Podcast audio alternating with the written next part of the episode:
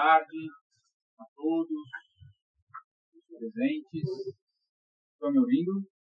Pessoal aí, estão tá me ouvindo? A gente está fazendo os testes aqui para começar o nosso primeiro podcast ao vivo. E, na verdade, é o formato das lives que a gente vem fazendo, só que agora a gente vai fazer, na maioria das vezes, ao vivo aqui com os nossos convidados, logicamente no formato podcast, que já fica gravado e já vai para os nossos canais.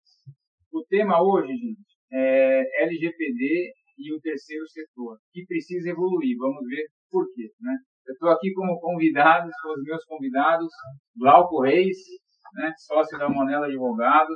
Geralmente a gente se vê pela, pela tela, né, Glauco? É... Um Hoje vai ser mais interessante, né, não, Carlos? É, vai ter um bate-papo junto aqui. Estou com a Tati, que está grávida, inclusive, né, Tati? Ah, quantos meses, Tati? Oito. Oito meses. A Tati não sai, mas eu fiz ela vir aqui para o escritório da Aldisa eu deixei para a gente falar aqui nesse momento, porque você, quando a gente iniciou, cinco anos atrás, esse movimento de conteúdo, você foi uma das primeiras que fez um vídeo, não sei se você lembra. Você e o Ricardo. Então, então eu fiz questão que você participasse desse nosso primeiro aqui também. Você não sabia, mas é por isso que você está aqui. Tá bom? Parabéns, parabéns. É, fiz ela vir lá da Zona Leste, Zona Leste, né? Aqui para a Aldisa, mas para que a gente pudesse fazer esse, esse momento aqui hoje. Gente, antes da gente começar o conteúdo aqui da LGPD e o terceiro setor, alguns avisos.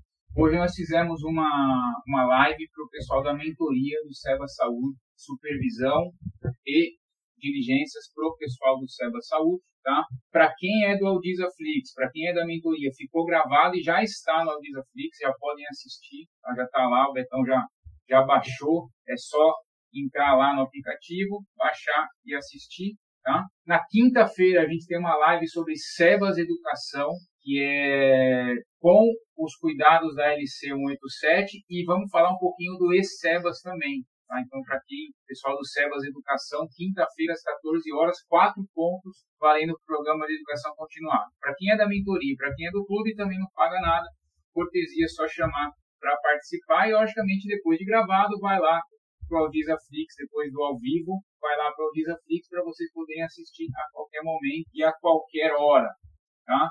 Para quem é do, do, do clube, da mentoria e está assistindo, gente, a plataforma já está funcionando, tá? Vocês não recebem uma pré-senha, vocês têm que entrar lá no link do Aldisa Flix, põe lá o CNPJ de vocês, vai abrir um espaço para vocês cadastrarem uma senha, o sistema reconhece pelo CNPJ ou CPF, acessa e participe, tá bom, gente? Então, esses eram, eram os avisos iniciais para a gente iniciar. Enquanto isso, foi dando tempo do pessoal entrar. O Mauro está falando que o som está muito baixo.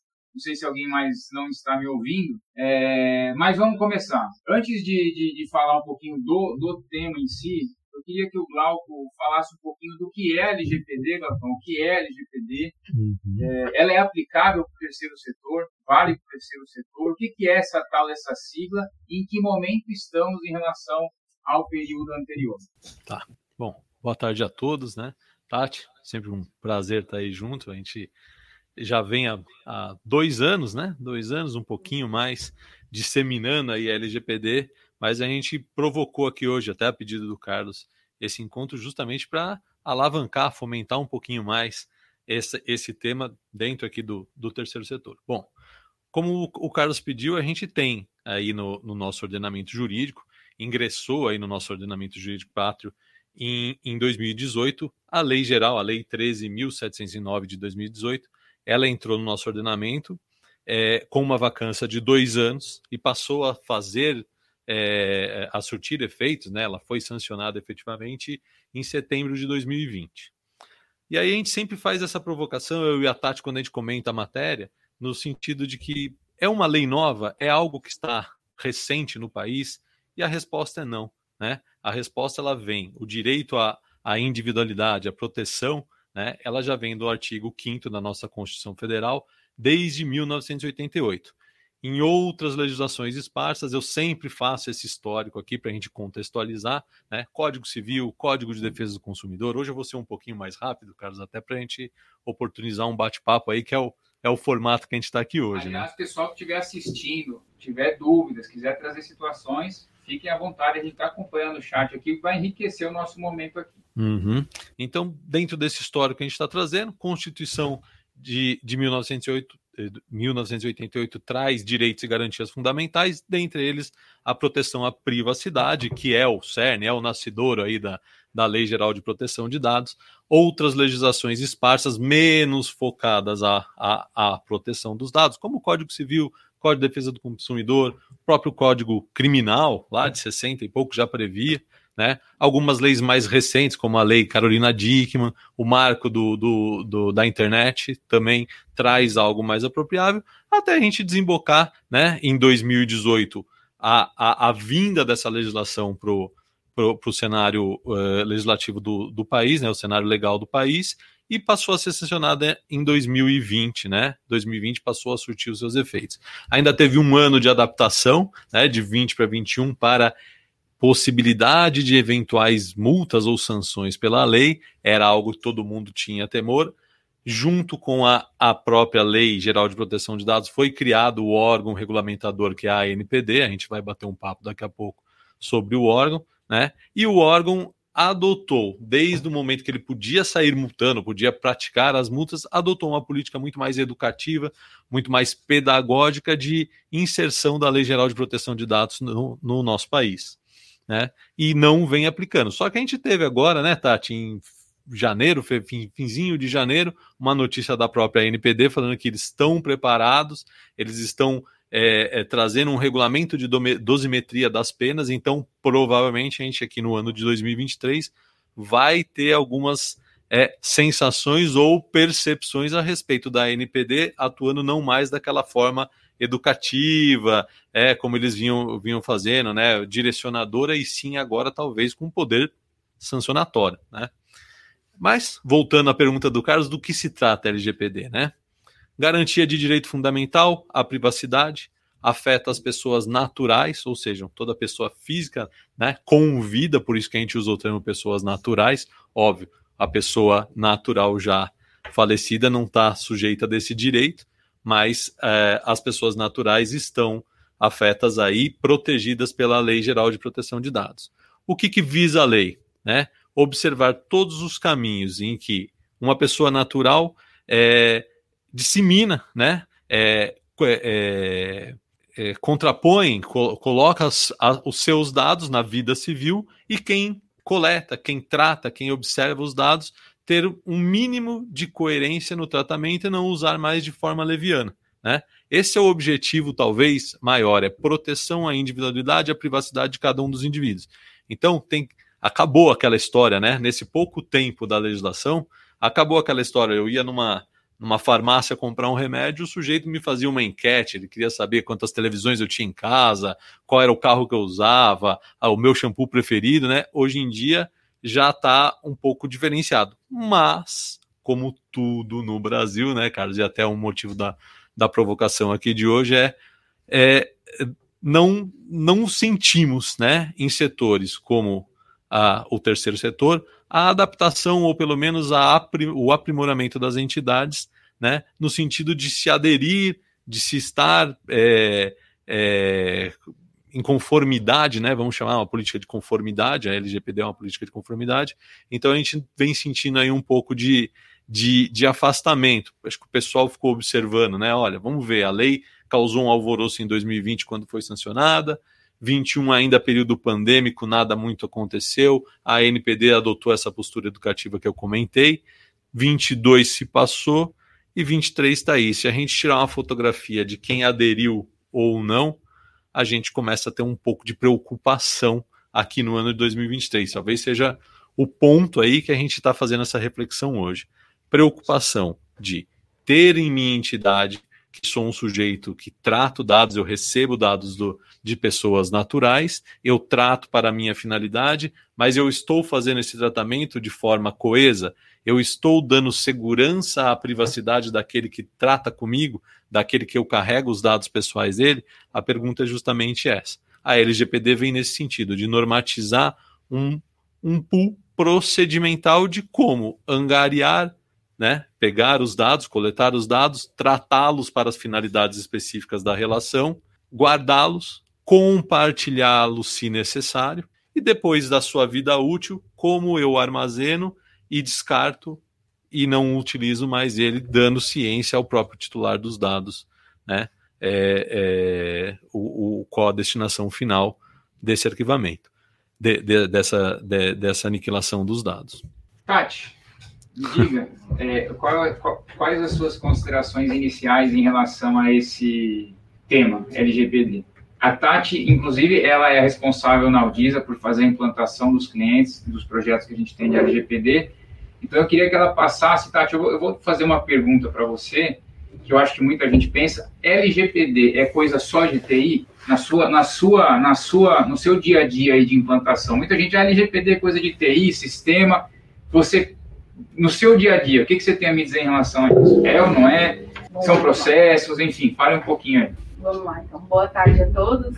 Né, é, essa foi uma ótima pergunta, realmente para desmistificar essa questão de TI, que é o que tem mesmo, a gente vê né, dentro das entidades. Ah, não, o TI está tomando conta né, dessa parte da LGPD, e não é uma questão de TI. Né? Na verdade, a Lei Geral de Proteção de Dados, assim como outras obrigações, outras leis né, que as entidades têm que cumprir, né, é, traz uma mudança de cultura dentro das entidades. Né?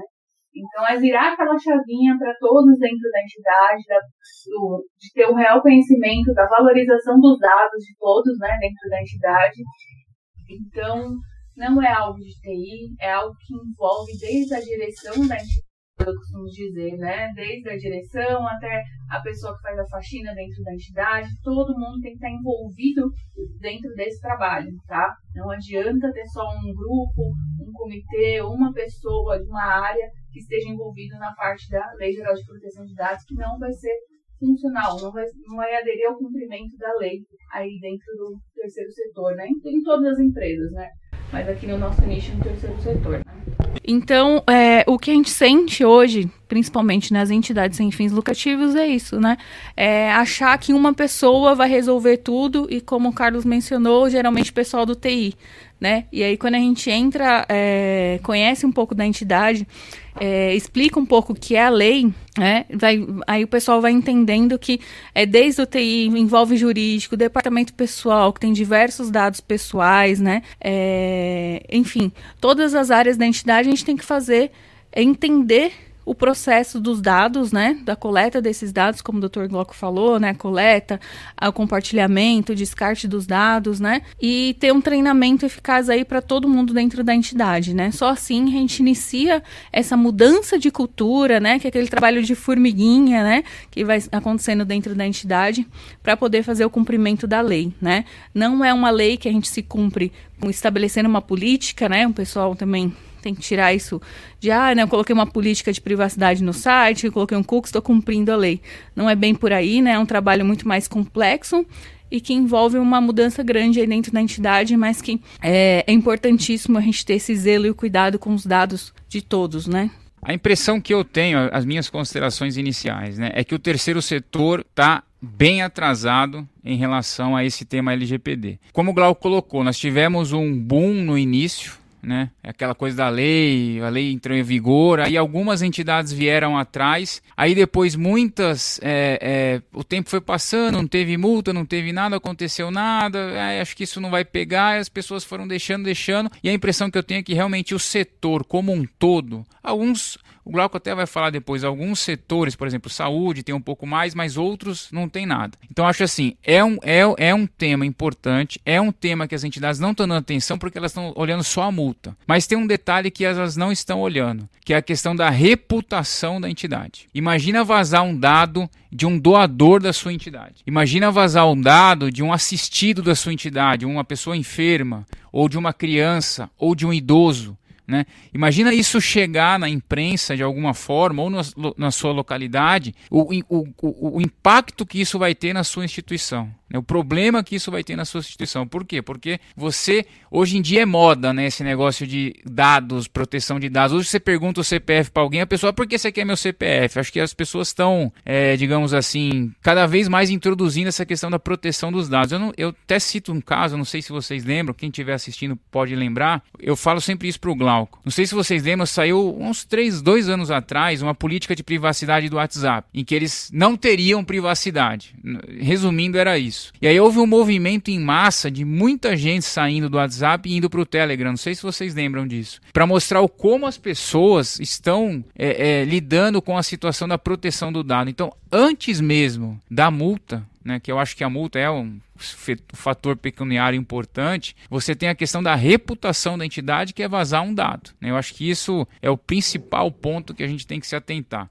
Outra coisa, tem muita gente olhando a LGPD como uma coisa de uma multinacional. Só a Coca-Cola tem que ter LGPD. Isso não serve para mim, né? E foi o que o Glauco falou no início. Se você tem dado sensível e as entidades do terceiro setor têm dados sensíveis, muitos dados sensíveis, não tem como dizer que não é aplicável. Agora, é lógico, a proporção de uma LGPD para Coca-Cola é diferente da proporção da LGPD para uma entidade de educação, saúde ou assistência social. O que não pode, o que eu percebo que vem acontecendo é o que? Muita entidade simplesmente fazendo vistas grossas para que para aquilo, para que aquilo existe, ou simplesmente reforma um formulário, faz alguma questão, agora eu estou na LGPD. Tá? Esse é um outro ponto. E o outro ponto, Gente, pessoal que está implantando LGPD ou fazendo algum tipo de movimento, LGPD não é uma coisa que você vai implantar, ligar a chavinha e pronto, acabou. É uma coisa que tem que estar em contínuo, é, melhor, melhorando, olhando, aprendiza, fazendo os aprendizados para que você realmente não, não deixe o dado vazar. O que, que você acha disso, Glauco? É isso mesmo? É, bom, Carlos, retomando aqui, a gente vem observando, né, eu e a Tati, eu até, até já vou compartilhar, vou chegar aqui um pouco mais perto da Tati, né, é, a gente vem observando muitas entidades, vêm, se interessam pela LGPD, mas daí esbarram em custos, porque é, pensam em uma LGPD de uma multinacional, né? ou deixam por um segundo momento achando que não está ainda em voga e não há um risco iminente. Muitas vezes a gente escuta, eu e a Tatiana, a gente é, vira e mexe, comenta, né? Porque fazemos a implantação em várias entidades é, conjuntamente, mas a gente vê na, na inquirição do, do início do, do serviço, assim, ó, arruma meus contratos como se a LGPD fosse feito num, num papel, né? e isso não é a realidade da Lei Geral de Proteção de Dados. Né? A mudança de chave, a, a, a introdução né, dessa conformidade, ela não está na letra de um papel, óbvio, os contratos são importantes, as políticas que vão traduzir a, a, a Lei Geral de Proteção de Dados é, são muito importantes, mas o principal é a cabeça de quem está atuando. Né? Nós sempre fazemos o treinamento inicial nas entidades, né? eu e a Tati tem até o, o vídeo divulgado.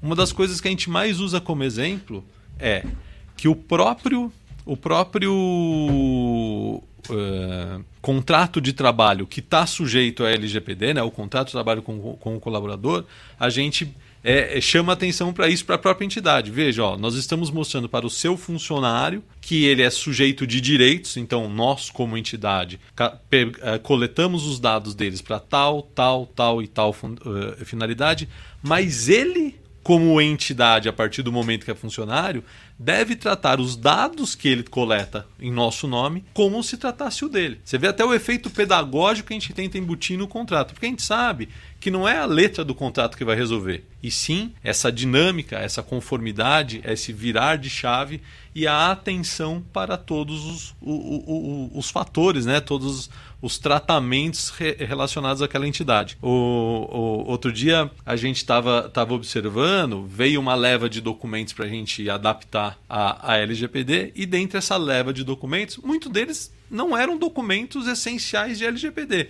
Um exemplo aqui bastante claro: veio lá o contrato de trabalho, que sim, passível de uma alteração, uma adequação jurídica para alinhar a conformidade da LGPD, e daí veio aquela série de outros. O LTK, tipo PC, o PCMSO, é, o, o pedido de, de de, de, dependente no imposto de renda, isso tudo, não adianta a entidade escrever lá na, na, no rodapé, olha, sujeito a LGPD e guardado por sigilo, se depois fica, como a, a Tati gosta sempre de usar, né, na mesa bagunçado. O sujeito sai para almoçar e larga toda a folha de ponto, todo o salário lá é, aberto em cima, sujeito a um terceiro, não daquela área, ou até um visitante na entidade, ir lá e, e ter, ter conhecimento de dados de terceiros. Né? Então a gente toma muito cuidado com isso e esse é o grande negócio da Lei Geral de Proteção de Dados. Eu posso ter uma política de proteção de dados maravilhosa, eu posso ter todos os contratos minuciosamente elaborado. Mas se eu não adotar a proteção, se eu não adotar essa conformidade que a lei exige, eu não vou ter, eu não vou ter a LGPD implantada na minha entidade, né? Não na sei se prática, a Tati. Né? É, eu costumo falar que tem a LGPD também tem treinamento do começo, meio e ela não tem fim, né? É uma, um cumprimento de lei que ela não tem fim. Porque a gente sempre está em aprimoramento, né? E sempre está é, em fases diferentes dessa questão da LGPD. Ela começa com um diagnóstico para a gente conhecer né, a entidade, aí conhecer todo o trajeto dos dados, implementar políticas, né? E implementar de fato as políticas, não só fazer, elaborar as políticas, né? Colocar em prática. E treinamento para todos dentro da entidade, né? O acompanhamento que se dá aí com a figura do encarregado, do DPO, né? Que acredito que vocês já devem ter ouvido falar aí também, que é a figura importantíssima, né? E obrigatória aí pela lei para cumprimento, né? Então, independente aí do tamanho a entidade tem que ter essa figura que representa aí tanto o, a entidade para a Agência Nacional de Proteção de Dados, como também para os colaboradores, né, para os direitos, para os titulares né, dos dados. Então, essa figura também é importantíssima que a gente vê pouco ainda, né? Também é, as entidades fazendo uso, né? De, de uma pessoa com, é, com essa figura do DPO encarregado de dados, né? Que também é uma parte do cumprimento da lei, não deixa de ser, né? Então, como o Dr. Glauco falou, a parte de contratos, ela é importantíssima, né? É, é uma das fases, mas não só isso, né? Eu não posso só ter os contratos adaptados para a lei, que eu vou estar cumprindo a lei, né? Então, é contratos, políticas na prática, treinamento para todos dentro da entidade, para que todos saibam o que é LGPD, né? A gente costuma fazer um treinamento de conscientização da LGPD para todo mundo aí no início dos trabalhos, né? E o constante acompanhamento desse trabalho, que não tem fim. Né? Uhum. E, e, Carlos, só para complementar um pouquinho da tua fala, né, a gente vem observando de uma, de uma certa forma eu, o, o, o, o caminhar das entidades, né, o, o, nosso, o nosso público de atuação, o terceiro setor, né, é, é notadamente voltado ao terceiro setor, e a gente consegue perceber isso de uma forma muito clara. Né? Nós vemos as organizações voltadas à área da saúde já um pouco mais aprimoradas, porque elas se relacionam com o segundo setor, né? notadamente nos planos de saúde, o medo de passar todas as informações de saúde né? É, é, no, no, no, circuito de uma, de uma entidade de saúde, porque ela se relaciona com, com laboratórios de imagem, laboratórios de análises clínicas, planos de, planos de saúde, né? nem todas estão 100% SUS, então acabaram se aprimorando um pouco mais e a gente vê uma aderência melhor da LGPD nas de saúde. Não estou falando isso que a de saúde está perfeita. A gente vê muita entidade de saúde aí que está engatinhando, mas é, já sente o impacto um pouco maior da Lei Geral de Proteção de Dados. Até foram as primeiras que começaram a se movimentar, né? Nessa... Perfeito. É, é a Tati está relembrando aqui que foram as primeiras, não sei se deu para ouvir a, a fala da Tati. É, já quanto à educação, né? E eu estou falando aqui dos, dos três pilares maiores, mas a gente tem todas as outras, as sem fins lucrativos de outras áreas. Então eu tô, eu tô aqui pela, pelas três mais focais, né? A, a, a saúde a gente tem aí um, uma aderência um pouco mais aprimorada. A educação a gente vê uma preocupação muito grande com a parte do, do corpo do, de, discente, né, dos alunos, da contratação com os pais, deixar muito claro ali, mas a gente não vê o desdobro para dentro da entidade, né, as relações internas, os contratos com os fornecedores, e, é, a gente não vê, e infelizmente é uma constatação aqui que eu vou até dar o puxão de orelha hoje, na área da assistência social, que trata eminentemente de dados sensíveis, a gente percebe uma aderência muito menor que as outras áreas associações de cultura, é, lazer, esporte, eu vou englobar ali para aproximar as de assistência social. Não tem se preocupado. Né? Muitas militam no, no, no conveniamento público, então fica esperando uma, uma diretriz, alguma, algum direcionamento do, da entidade pública quanto à LGPD, quando a LGPD tinha que estar sendo formatada dentro da própria entidade, até para alertar o ente público que muitas vezes atropela a lei. Né? É, eu vou, acho que no início muitos não me ouviram, eu vou repassar aqui alguns avisos. Gente, primeiro, caso tenham dúvida, utilizem o chat, a gente está aqui olhando o chat, tragam as dúvidas de vocês do dia a dia em relação à LGPD, vão contando um pouquinho de como a entidade de vocês está é, em que estágio estão da LGPD ou não estão em estágio nenhum, né? Vão trazendo um pouquinho da experiência de vocês aqui que a gente vai passando para que os nossos convidados possam responder aqui as dúvidas de vocês. Aproveitem esse momento, tá? É, o Glauco e Tati, muitos que podem estar nos vendo aqui devem estar, estar se perguntando. É, mas eu, eu não tenho condições de fazer, eu não tenho como pagar uma consultoria, eu não tenho. Eu tenho que fazer o SEBAS, eu, eu tenho um monte de coisa para fazer. Como é, que eu, como é que eu vou me preocupar com essa LGPD? Não é minha prioridade, talvez nesse momento, muitos devem estar pensando, né? Porque, como eu disse no início, acho que muitos não me ouviram, a impressão que eu tenho é que o terceiro setor está bem atrasado em relação a esse tema.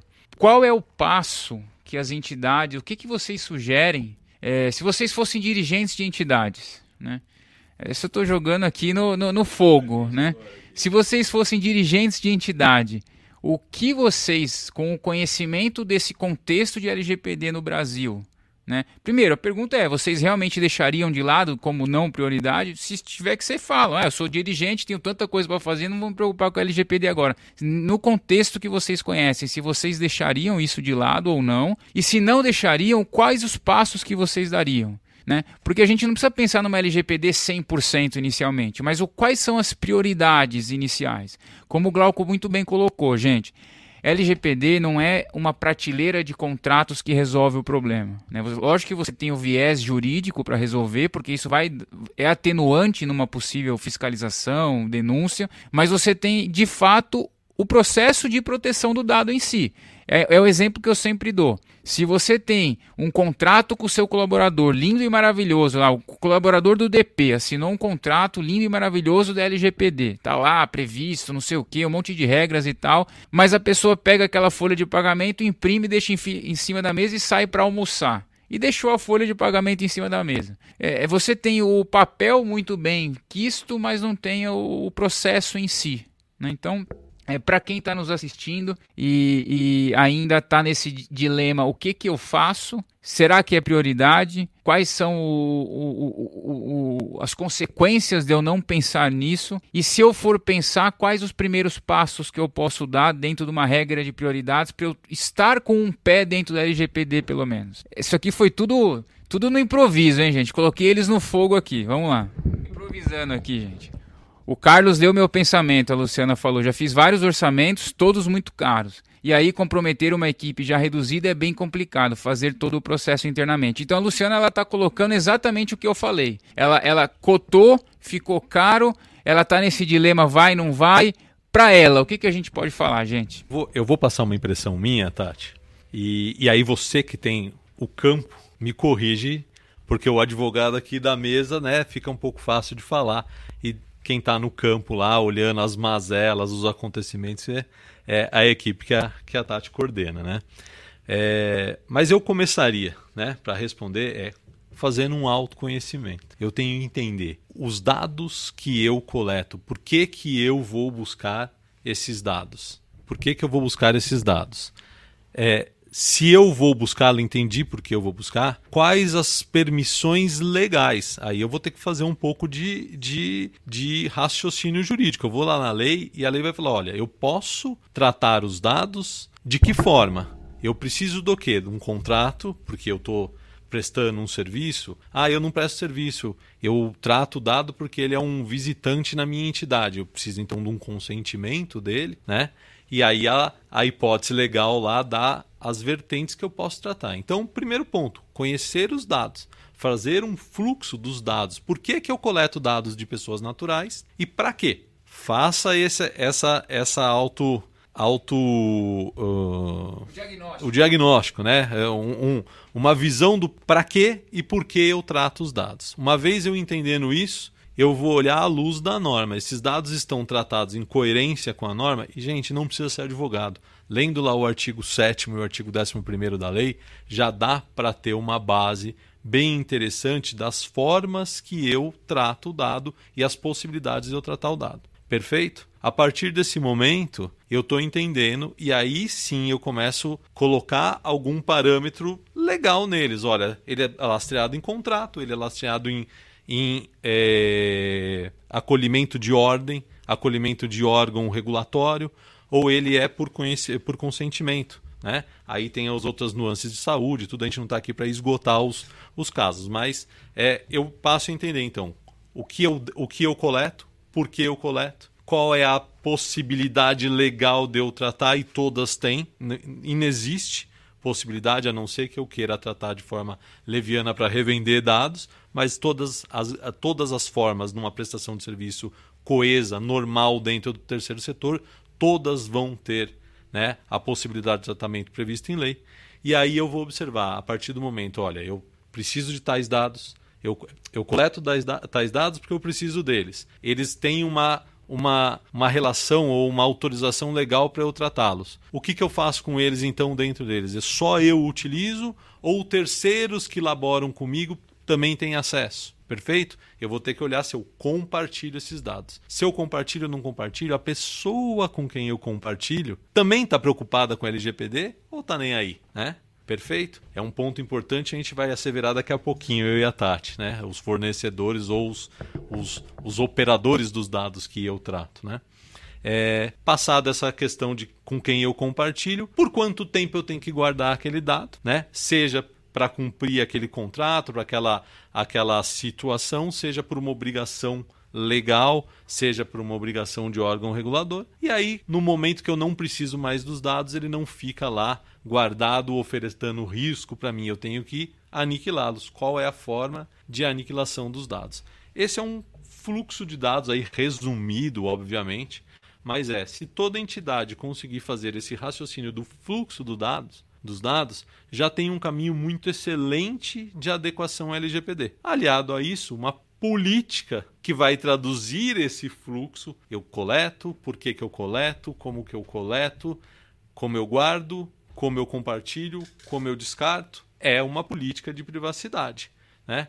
Isso aqui está imbuído na, na nossa legislação princípio da boa-fé. Se a entidade tiver isso de uma maneira não tão profissional, mas tiver e demonstrar aquele cuidado que, olha, eu não mando os e-mails a descoberto, eu ponho numa planilha protegida, eu guardo a minha documentação num, num, num, num, arquivo protegido, onde o acesso é restrito por pessoas sabidamente quem acessa. Eu tenho lá um sistema de, de notas, ou sistema de, de clientes, ou sistemas de, de, de assistidos que detém para a pessoa mexer com senha, né? login e senha não compartilho gerar um único login e senha para a instituição inteira. Né? São medidas mínimas que traduzem a boa-fé na proteção desse direito fundamental de quem trata comigo. Isso é LGPD estritamente adequada? É LGPD na veia e não preciso fazer mais nada? Não. Mas como primeiro momento, como um passo de adequação e um passo de aderência a essa legislação que enxerga a boa-fé, eu posso minimizar muitos riscos. Né? É aquilo que você falou, Carlos. Eu posso até vir um fiscal e, e, e nos, nos, tempos de fiscalização e ele fala: olha, você não está perfeitamente adequado porque você não tem o um modelo tal da NPD ou não faz o relatório tal, mas ele vai enxergar que eu trato com lisura os dados que me são é, submetidos. E aí eu me preocupo com eles de uma forma não profissional, mas me preocupo. Isso no mínimo será atenuante. A gente daí não pode esquecer que a lei não prevê só multa, a lei prevê advertência. Agora, um fiscal vai advertir quem não está fazendo nada ou vai advertir alguém que, olha, você tratou com boa fé os dados dos seus, dos seus é, é, dos, é, do, dos titulares que, que tratam com você. Então, intere-se de, de fazer algo mais profissional, intere-se de fazer, mas o caminho é esse. Até porque, gente, a gente não tem uma fórmula, a gente não tem um parâmetro, a gente não tem um modelo redondinho de pegou o LGPD, ela está implantada. Até porque o Carlos falou a palavra mágica e o diagnóstico é o importante. Se eu, na minha anamnese, tentando entender os dados que eu coleto e eu trato, eu descubro que eu estou. Vou dar um exemplo clássico aqui, né, Tati? Que a gente sempre vê na hora de admissão de funcionário, ficha de antecedente criminal. Por que, que eu faço esse pedido? Esse pedido é protegido por lei, gente. Eu não posso pedir antecedente criminal a não ser por autorização legal.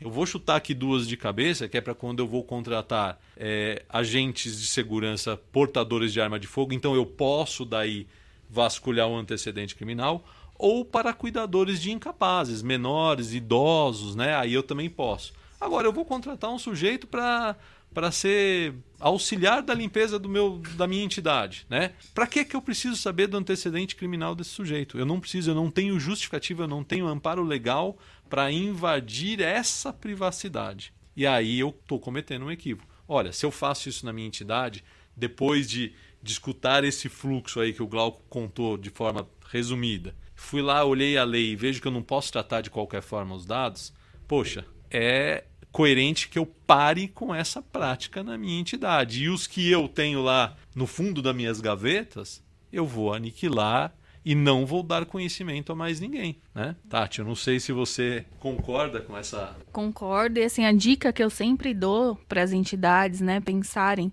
quando eu vou coletar um dado, pensar qual a finalidade que eu estou coletando aquele dado, né? Se eu tenho uma finalidade para aquela coleta, ok. Se eu não tenho finalidade, então não vou deixar de fazer a coleta daquele dado, né?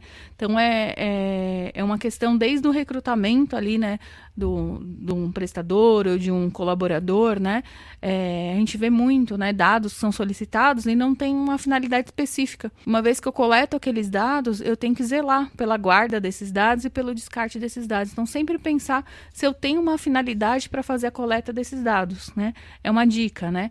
É, e as outras dicas aqui que o Dr. Glauco também passou, né? Essa questão de documentos em cima da mesa, é, eu salvar de repente, eu vejo muito ainda é, armazenamento em HD, em pendrive, o que não é o mais seguro. Então, tem várias formas que a entidade pode já se precaver né, melhorar essa questão do, da guarda dos dados sem ter que investir, né, sem ter que ter um, um custo, né, ela já consegue fazer é, proteção é, dos dados. E como que ela vai fazer isso? Tendo conhecimento do seu processo, tendo conhecimento de quais dados são coletados, conhecendo o seu processo. Né? Com o conhecimento, ela consegue é, mudar, né, já fazer algo dentro da entidade e não ficar inerte que é o principal, que é o que o Dr. Glau comentou, né? É totalmente diferente de ter uma fiscalização ou ter um vazamento de dados, porque mesmo uma entidade que esteja aí é, fazendo já um processo, nenhuma entidade, nenhuma empresa é 100% segura. Isso não existe, né? É, só que é totalmente diferente de uma entidade que demonstra que está enviando, está fazendo meios aí para o cumprimento da lei, para evitar os vazamentos, não está inerte ao cumprimento da lei. Então isso faz toda a diferença, tanto para o nome da entidade, né, que ele pode ser aí publicizado, quanto para uma fiscalização também para aplicação de multa, né? Então acho que esse é o mais importante, a gente não ficar inerte porque a lei está aí, ela tem que ser cumprida. A gente começa tudo com o conhecimento da lei e do que a gente pode já ir fazendo para minimizar o impacto, tá? Gente, eu, eu joguei vocês no fogo mas eu vou dar a minha resposta também. Eu tive um tempo para pensar, né? Mas é, deixei. É, a Luciana colocou aqui que aqui tudo fica mais pesado. Ainda temos saúde, assistência educação. E ela falou: os cuidados mínimos e mais essenciais já ajustamos, como por exemplo não deixar os dados em cima da mesa, exagerando um pouco, que foi o que a gente está falando, tá? Armantânia, realmente é complicado em âmbito escolar, por exemplo, o responsável que vem trazer um documento para a secretaria já vem expondo desde a portaria o que tem no envelope sem ninguém nem perguntar. É... A Luciana depois complementou, sim, muito bem lembrado pelo Dr. Glauco, que já está ao nosso alcance, é o mínimo, tá? E aí eu vou partir dessa fala dela para falar o que eu faria. Bom, primeiro ponto, gente, eu não fingiria que a lei não existe. É o primeiro passo que eu daria, isso é um passo, né? Às vezes as pessoas não entendem que, ah, vamos implantar LGPD, ou vamos esquecer que isso existe, não está pegando. Então, a primeira coisa que eu faria, eu me conscientizaria a, a direção, a entidade, o, o, a administração que existe uma lei. Né? Primeira coisa que eu faria é isso, conscientização da lei. A segunda coisa que eu faria, que eu acho que isso é importante até num viés psicológico, treinaria as pessoas da ponta da linha em relação aos dados. Por quê? Porque muito das denúncias, gente, para a pessoa denunciar é porque chegou num, num limite dela não ser atendida, por exemplo. Né?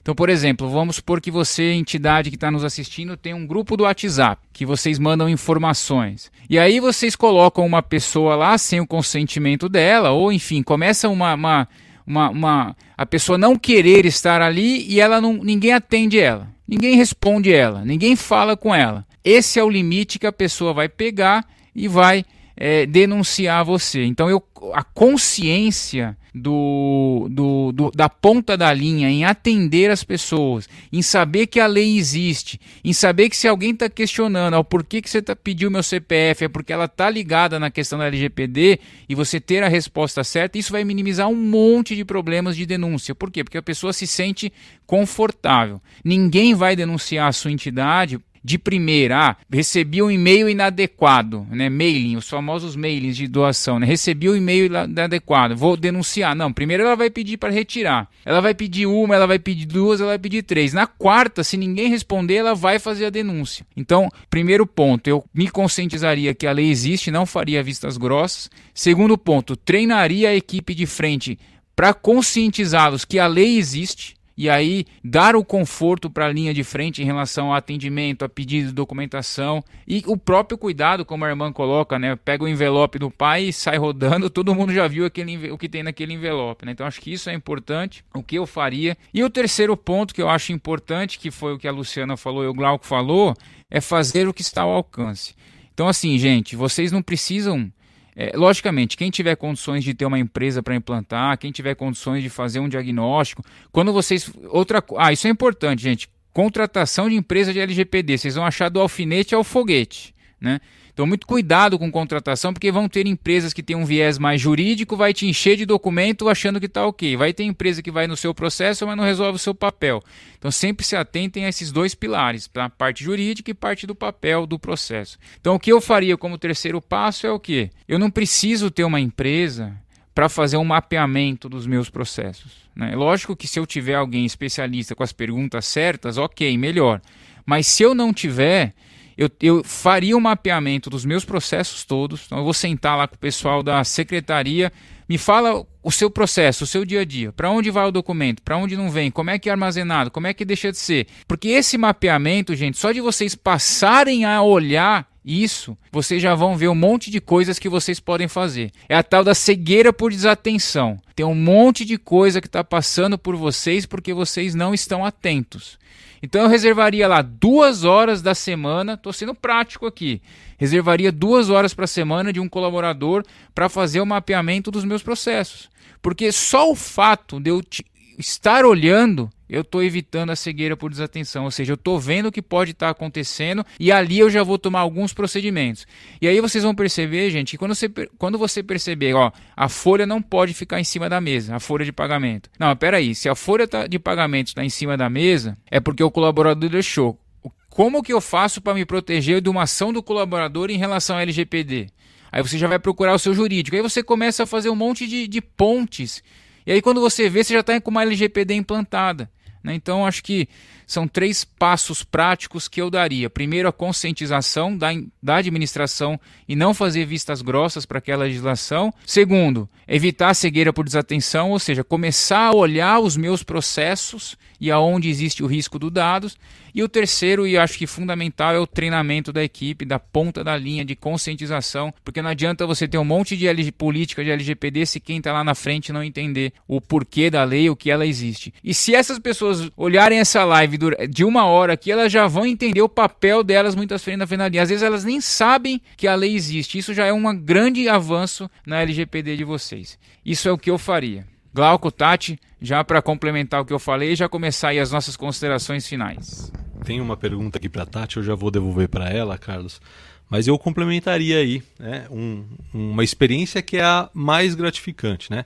Como vocês sabem, na, na LGPD tem a figura lá do DPO, que é o encarregado. E muitas vezes, aliás, não, na absoluta maioria das vezes, nós, como quando vamos implantar, auxiliamos a entidade a achar essa figura do encarregado, mas amparando essa figura do encarregado, a gente forma um comitê gestor de LGPD. Então, seguindo os três passos que o Carlos colocou, talvez a, o meu complemento de sugestão é trazer as áreas. Né? Eu trago lá a secretaria, a contabilidade, o financeiro né? e outro departamento pessoal e outros que vocês tenham em sua entidade forme um comitê para começar a esmiuçar esses três passos que o Carlos colocou. Porque fica muito mais fácil eu, atuante na área de departamento pessoal, saber o tratamento de dados da área de departamento pessoal. Eu, do financeiro, a parte do financeiro. Para aglutinar e esse comitê começar a ter essa percepção que o Carlos bem colocou aí. Vamos lá, o Cristiano perguntou, né? Poderia dar um exemplo de dispositivo, ferramenta seguro para armazenamento de dados, né? É, o mais seguro hoje, né, é o armazenamento em nuvem, né? Ele com certeza hoje é mais, muito mais seguro do que eu fazer o armazenamento em HD ou pendrive, né? Que pode estar sujeito aí a alguém que não tem que ter acesso a esse dado, né? Ter acesso, ou perder, né? Ou ter algum é, quebrar, enfim, é, não é o, o, armazenamento mais seguro. Então, mais seguro hoje, né, e mais simples aí seria no armazenamento, armazenamento em nuvem mesmo. Tá? Até na questão de compartilhamento, né, com outros departamentos também, não só no armazenamento, né? Então eu vejo muita informação partindo dentro de e-mail e desprotegido também, quando de repente eu poderia estar tá armazenando numa pasta na nuvem, onde aquela área, a, a determinada área de, tem acesso, né, e não está transitando essas informações por e-mail. De repente eu só aviso no e-mail que eu é, coloquei o documento dentro da pasta, né? Eu não preciso ficar transitando essas informações, tá? Então é até uma outra dica de, de questões que a gente pode fazer já para minimizar aí uh, algum possível vazamento de dados, né? Tá? Então isso ajuda bastante dentro da entidade. E outra questão também que eu queria falar, quando a gente começa a fazer esse mapeamento dos dados, né, dentro da, da entidade, com, entrevistando, né, sabendo todo o processo dos dados, maioria das vezes o pessoal, quando a gente começa a fazer as perguntas, as pessoas já começam, nossa, mas peraí, é verdade. Por que, que eu tô fazendo desse jeito? Por que, que eu coleto esse dado, né? E a gente percebe muito que é o quê? Ah, porque já era assim, quando eu entrei na entidade já se colhia esse dado, ou já armazenava dessa forma, né? Então, assim, é muito cultural mesmo, né? De mudar isso e virar essa chavinha mesmo. Então, quando a gente começa a fazer o diagnóstico, muitas pessoas já têm esse estalo aí, né? Do, então, por isso que, que é essa dica, né? De já começar. Se você não puder contratar uma empresa, então já começar a ter o conhecimento de, do processo dos dados. Isso daí, quem está fazendo ali no dia a dia já vai se atentar e perceber o que precisa ser mudado, com certeza. Então é uma outra dica de como iniciar, né? Além das questões, claro, que o Dr. Glauco falou, né? Nomeação do DPO, né? A criação do comitê, que não é obrigatório por lei, mas é uma recomendação nossa para ajudar em todo esse trabalho aí de implantação também. Tem uma pergunta aí, ó. É, quais as orientações sobre imagem? É, eu, eu, eu tomo um cuidado tremendo aqui, gente, com, essa, com essas perguntas da imagem, tá? A, a, a, Marcela pergunta: Boa tarde, quais as orientações sobre imagens de participantes de atividades da organização? Veja bem, a imagem pura e simples para fato jornalístico, para propaganda, né? a mera autorização, ela não é muitas vezes enxergada como dado pessoal para LGPD. Então, uma mera autorização do uso de imagem cabe. Ou então uma foto jornalística, vamos, vamos, vamos imaginar na, na quermesse do colégio, né, na quermesse da, da assistencial, onde o Glauco estava passando ali entre as barraquinhas e está lá no jornal, onde sem identificar, sem atribuir nome, né, qualificação e identificação ao Glauco, né, não haverá problema nenhum. Inclusive a própria Lei Geral de Proteção de Dados exclui né, a incidência dela sobre esse tipo de, de, de, de, de foto jornalística, né, para fim jornalístico. Agora, se eu tenho o meu aluno, o meu paciente, o meu assistido, na ficha de admissão, onde eu tenho a foto dele, carregando todos os dados dele, eu estou tratando aquela fotografia ou aquela imagem igualmente a qualquer outro dado. E eu agravo um pouco mais. A gente costuma trazer a, a, a definição de dados pessoais, os corriqueiros e os dados pessoais sensíveis. E na disposição da lei, o dado pessoal sensível carrega quando é identificável etnia, cor, é, é, perdão, etnia, credo, né? É, religião, partido político. Então, muitas vezes a foto que está lá pode carregar esses emblemas, né? Eu brinco aqui, mas se eu tiver uma fotografia do Glauco com a camisa do Palmeiras, a gente vai saber que o Glauco é palmeirense né? Óbvio, time de futebol não é dado sensível, mas se eu tiver com uma camisa que externa a minha religiosidade ou a minha afiliação partidária, é e pode ser considerado como dado sensível. Então, bastante cuidado com a imagem. A imagem tem que ser tratada como direito de imagem quando necessário a uma campanha de veiculação, quando se agrega característica de identificação ou outras características pessoais daquela imagem, tratado como dado pessoal, e aí todos os cuidados vão ter que ser cercados. Eu, eu, eu só queria fazer uma, uma observação. Eu tô até. O Betão tá aqui, tá olhando, né? Mas assim, eu gosto muito do exemplo da Tati do armazenamento em nuvem. Né? Primeiro pela, pela o nível de confiança e a menor criticidade desses armazenamentos do que um, um pendrive sem senha, um HD externo sem senha, ou até um laptop que pode ser roubado. Quando eu entrego esse meu armazenamento a essas grandes, né? E aí eu vou pedir até um socorro pro, pro nosso famoso Betão, né? Que a gente até falou que era o Lombardi da, da gente aqui.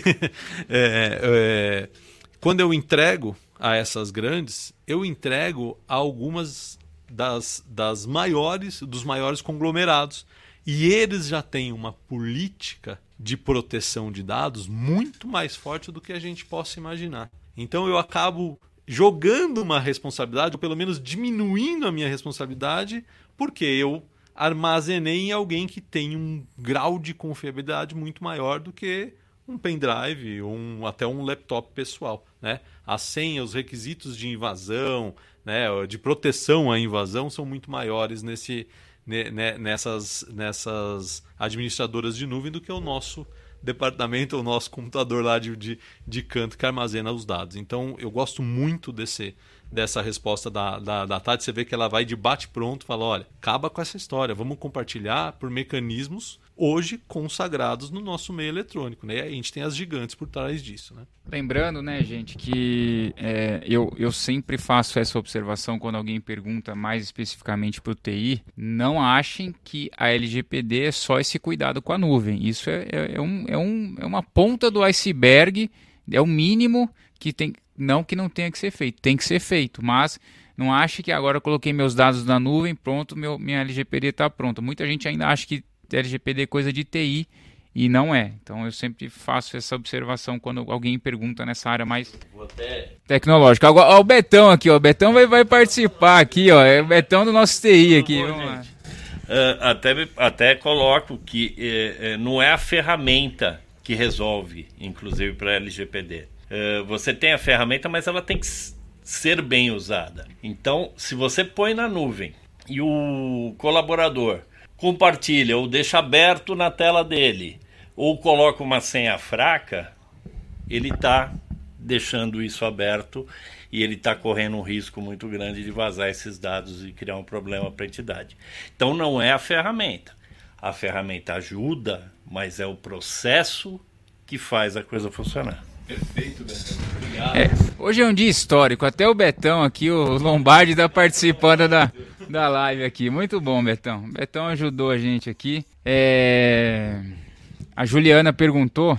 Mesmo com tantas orientações sobre essa lei, mesmo com um sistema interno com armazenamento em nuvens, é desafiador conscientizar os clientes. Sou do DP, ela deve ser de algum escritório de contabilidade, algo assim, né? Então, gente, é mais ou menos o que a gente, o que o Betão acabou de falar, o que a Tati falou muito, que o Glauco falou muito, que a lei não é só o TI, não é só o objeto, não é só a nuvem, é conscientização. E, gente, é treinamento. Foi aqueles passos que eu falei para vocês e o Glauco colocou mais um, né? Então, primeiro, não façam vistas grossas para a lei, gente. Não façam. Não finjam que a lei não está aí. É mais fácil falar que ela não está aí e deixa ver o que vai dar. Você tem dois problemas aí: uma questão de multa que pode acontecer e uma questão de vazamento que vai ferir a reputação da sua entidade. Então acho que são que é muito pior inclusive do que a multa. Né? Imagina a entidade, uma entidade, sei lá, uma marca famosa de entidade, uma PAI. Entidade da PAI é, vaza dados de um assistido não sei onde. Isso não compromete só a sua PAI, compromete a marca a PAI. Né? Então, gente, é, é, não façam vistas grossas. Conscientizem,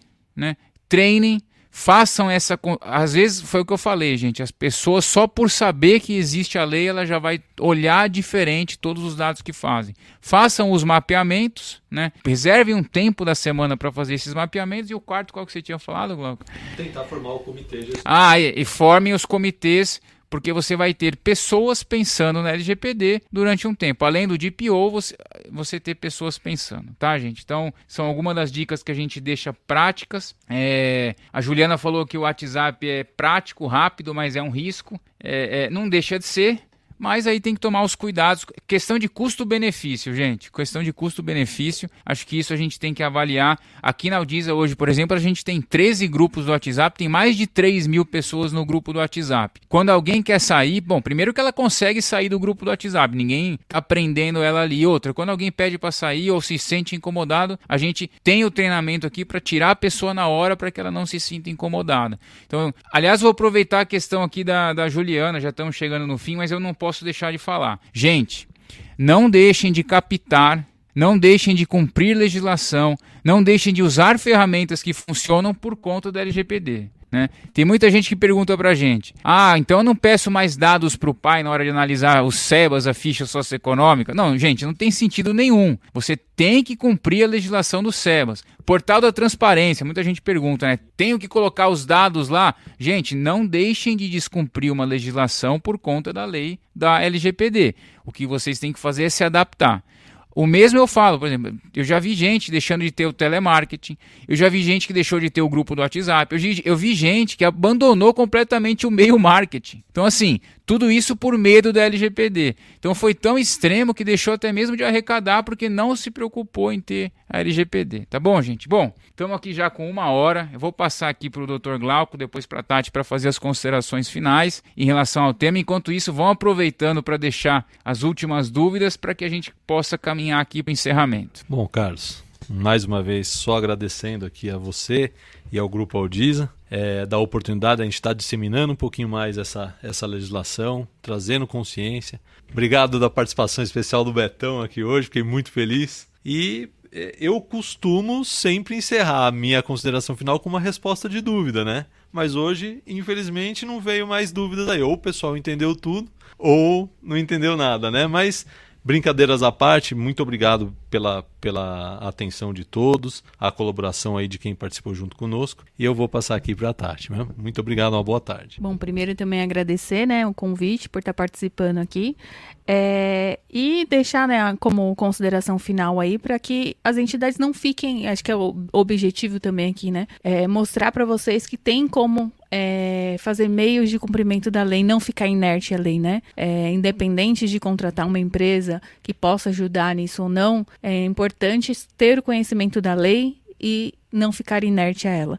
Então, esse acho que é a minha consideração final. A gente deu algumas dicas aí, né, de como se movimentar, né, já para o cumprimento da lei. Então, aproveitem essas dicas, né, para colocar em prática dentro da entidade, né, e, e não deixar para depois, não esperar uma multa ou esperar ter o nome aí da entidade publicado, né. Tem como a gente fazer, ter meios aí de cumprimento da lei, né. Então, acho que é isso. É, e agradeço mais uma vez a participação de todos vocês também.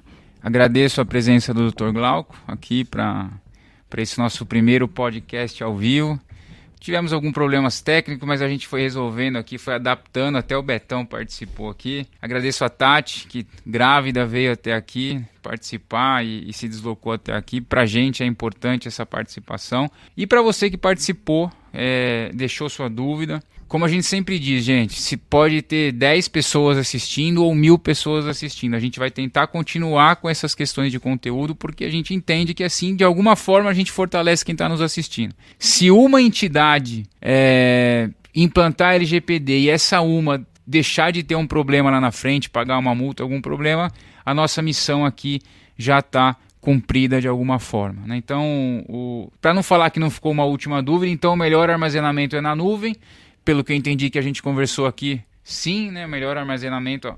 É, é na nuvem, porque além de você ter realmente a tecnologia, você tem terceiros envolvidos, né? Todas essas big techs envolvidas, o que é, é, é, vai dar uma segurança e uma. Além da segurança da tecnologia em si, você tem uma corresponsabilidade. Eu acho que isso é importante nessa questão dos dados, né? O Cristiano, Tati, Glauco e Carlos foi muito esclarecedor o assunto. A forma que vocês expuseram o tema em abrangência ajudou-nos a ver o assunto de uma forma mais simples, mas com a recomendação da seriedade. Cristiano, acho que você captou o que a gente queria trazer, tá? Era não, a nossa ideia nunca foi vir aqui e ficar despejando letra de lei ou formato de documento. A ideia realmente era uma conscientização e mostrar que o bicho não é tão grande quanto parece. Ele é grande, ele é importante, mas é de fato alguma coisa que a gente não pode fingir que, que não existe, que não está aí. Então acho que esse é o, é, é o ponto que a gente queria trazer aqui para você, Cristiano. O Wilson, gratidão, muito boas informações que recebemos por podcast. Boa, boa tarde a todos. Bom, gente, avisos finais, porque acho que no começo não ficou. Minha voz não saiu. Para quem, pra quem é, foi firme aqui com a gente até agora, é, esse podcast vai ficar gravado, tá? Ele vai ficar no YouTube. Como a irmã colocou ali, se é de graça, ponham o joinha, sempre é legal, compartilhem, tá? Vai estar nas nossas páginas de, de podcast, Spotify, o An Anchor, né? Anchor, para vocês assistirem, compartilharem. Para quem é do Clube Mentoria, quinta-feira, curso de Sebas Mac, quinta-feira, tá? Para quem ainda não acessou o Disaflix, Lá no nosso site, no Instagram, tem o Aldizaflix. Põe lá o CNPJ e CPF. Se você já é cliente, você vai conseguir acessar e assistir todo o nosso conteúdo que está gravado. Lá são mais de 150 horas de cursos gravados lá. Tá bom, gente? Obrigado pela presença. Que Deus nos abençoe, a irmã coloca aqui, e que a gente consiga manter aí e continuar nesse nosso caminho de fortalecimento do terceiro setor. Obrigado, gente.